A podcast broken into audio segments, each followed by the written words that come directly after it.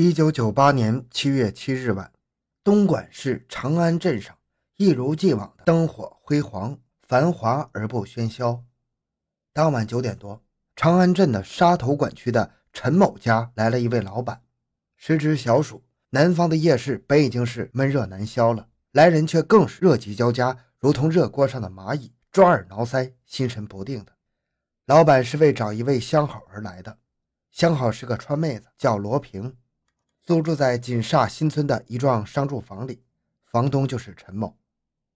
好几天了，老板打电话去，没人接听，呼罗平也不见腹肌，去其住处按门铃也没人开门。老板急了，找到房东让他去看看。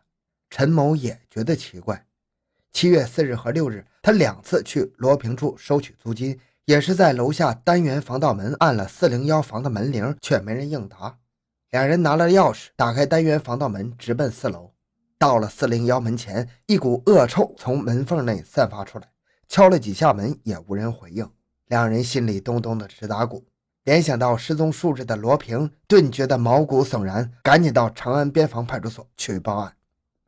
欢迎收听由小东播讲的《东莞出租屋内突现腐败女尸，凶手杀人碎尸，双杀姐弟》。回到现场，寻找真相。小东讲故事系列专辑由喜马拉雅独家播出。当晚的值班指导员于伟强接到报案，立即带值班民警赶赴现场，打开了四零幺房门，进到室内，一阵阵浓烈的恶臭几乎令人窒息。于指导员一边指挥人保护现场，一边向长安公安分局报告了情况。很快。其他的技术人员也赶到现场。现场四零幺房为三房一厅结构，技术人员循着臭味直入大厅北面小房，只见床边地板上一滩发黑发臭的尸水，床上却十分整齐。翻开床垫、床板，一股浓烈的恶臭扑面而来，几乎将人熏倒。只见一具女尸俯卧床下，颈部系有一个白色的窗帘带，带子吊在大床的支撑架上，尸体已经高度腐败了。房间内衣柜及抽屉被翻动，并有软布的擦痕。现场发现十四件首饰的包装物。经房主等人辨认，死者正是失踪数日的租住者罗平。现年二十四岁的罗平是四川泸州人，自一九九七年十一月起在长安金堂宫当三陪小姐，七月二日后就没再去坐台。经法医检验。死者遇害时间是在四五天前，也就是七月二号到七月三号，与失踪时间是吻合的。根据勘查情况分析，现场门窗牢固，楼下有电控防盗门，四零幺房外又有一道防盗铁门，所以门窗均无撬痕，估计是熟人作案的可能性比较大。此房是罗平与表弟张凡同住，现场仅发现罗平的尸体，张凡却无影无踪。那会不会是表弟杀死表姐后逃离呢？据说罗玉章不太像姐弟关系，两人共处一室，罗穿着十分暴露，毫无顾忌。外出吃饭饮茶时，两人当众打情骂俏，动手动脚，俨然是一对情人。倘若不是表弟作案，那么另一种可能就是他也是遇害了，但是地点不在此出租屋内。不论哪种可能，目前最重要的就是找到张凡的下落。当天晚上，专案组在研究案情后，迅速制定了行动方案。干警们如同射出的一支支利箭，直扑一个个目标，去获得与此案相关的信息。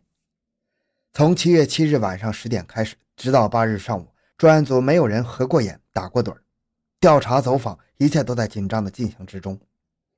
当晚，专案组民警找到了罗平的生前好友，也是四川老乡阿英。据阿英反映，阿平已经被两个老板包了起来。民警当即找到这两个人进行调查。可笑的是。两人接到通知前来，竟然互相不知道自己与对方抱了同一个二奶。用警方的话说，是糊里糊涂就成了亲戚。其中一个人还触景生情，哭哭啼啼，一个劲儿责怪自己最近没给阿平钱，才会发生这些事情。看着那两个人伤心痛苦的模样，也不像是要杀罗平的，倒像是一对怜香惜玉的痴情郎君呢。何况这两个人均没有作案时间。这条线索断了，民警们毫不气馁，继续从罗平的社会关系上去找突破口。据阿英说，阿平除了被两个人包了以外，还有一个叫老大的东北人来往密切。老大花了许多心思追阿平，请他吃宵夜、唱卡拉 OK，讨他欢心。阿平看不上老大，但是请吃请玩，他照样会去。老大与合伙人老三曾经去过阿平住处，帮他修过马桶。阿平失踪前，阿英还见过老大与老三在长安。阿平失踪后，两人就不见了。阿英不知道老大姓甚名谁，但是知道他在长安乌沙酒店后的马路对面与人合伙开了一家丰源肉面馆。开店的钱是老大的前妻给的，其前妻现在也在长安当小姐。肉面店从一月开业到五月，基本是亏本的。老大及合伙人只好将店子顶给了别人。一九九八年初，老大的前妻还给他两万块钱炒股，听说也亏得差不多了。六月底，老大说要回大连，托阿英将他的空调机和小冰箱卖掉。阿平知道后，叫老大不要卖，送给他算了。那这个老大到底是什么人呢？与此案有无牵连呢？查找老大的真实身份的工作进行得非常顺利。由于长安镇外来人口中申报户口的制度十分严格，通过电脑流动人口管理档案很快查明，丰源肉面馆一九九八年一月申报经营者户口时，共登记有费润胜、梁洪峰、房新，一共是四个人。其中房是费润胜的前妻，费新梁按年龄大小依次为老大、老二、老三。四个人均为是辽宁人。令人感到失望的是，四人此时都已经不在长安，而且去向不明了。根据张帆来长安前曾经在顺德打工，但是派去顺德寻找线索的民警也是无功而返。第二天的案情分析会上，有一条信息引起了大家的注意：七月五日，深圳市公安局宝安分局发出一宗碎尸案的协查通报，只是通报的内容与失踪者的张帆情况完全不同。通报上的死者是三十二岁左右，圆脸。而张帆是二十三岁，长脸。将登有死尸照片的通报拿给所有认识张帆的人看，均说不像。阿英也觉得不是他。专案组刑警一次次前往深圳去辨认尸体，但是都未能从被肢解四块的尸身上找到与张帆相同的特征。尽管如此，专案组仍然没有放弃对张帆的寻找。为了弄清尸块到底是否是张帆，专案组派员四赴深圳，并请来省公安厅刑警法医一同前往深圳验尸。经用放大镜仔细检查，发现碎尸眉中伤疤依稀可见，而手腕皮肤虽然是腐败脱落了，但是剥开腐烂的表层，左手腕的三个烟头烫的疤痕仍然可以看到。以此特征，可以认定尸块就是张帆。查明张帆的下落，这是一个突破点。下一步是必须找到碎尸现场。根据分析，凶手碎尸应该是在室内，而且在出租屋内的可能性比较大。长安不大，但是要在居住着几十万外来人口的出租屋里查找可能已经被凶手破坏的分尸现场，那又谈何容易呢？侦查破案刻不容缓，刑警的岁月就是在和犯罪分子争夺时光中度过的。从尸块被水冲洗过的情况看，碎尸现场应该是有卫生间的较为高档的出租屋。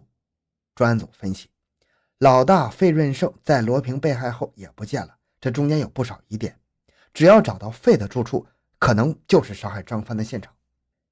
专案组决心将所有可能是杀人碎尸的出租屋全部查清，清查目标放在待冲凉的出租屋。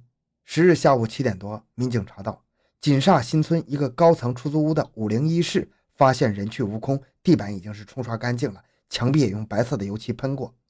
人已经搬走，为什么还要用白漆喷墙呢？民警蹲下身子仔细查看，突然发现。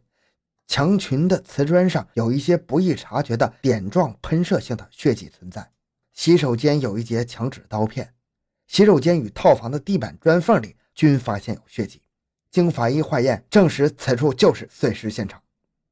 保安员反映，七月三日凌晨两点半，租住五零幺的两名男青年租了一辆红色出租车，将两个包裹放入车尾箱内。保安员上前盘查，对方说是搬家，车便开走了。又是红色出租车，刑警们想起，在调查罗平情况时，有人反映常常有一辆红色的士来载他外出。专案组分析，死者的关系人可能就是凶手，一定要找到那辆红色的出租车。民警只能一辆辆查找，一直查到第二百多辆，终于找到了罗平生前较为固定乘坐的红色的士。司机杨某说。罗平有一个朋友是辽宁人，与他的关系也很好。七月二日晚上两点多，此人呼他用车，说是要拉东西去深圳。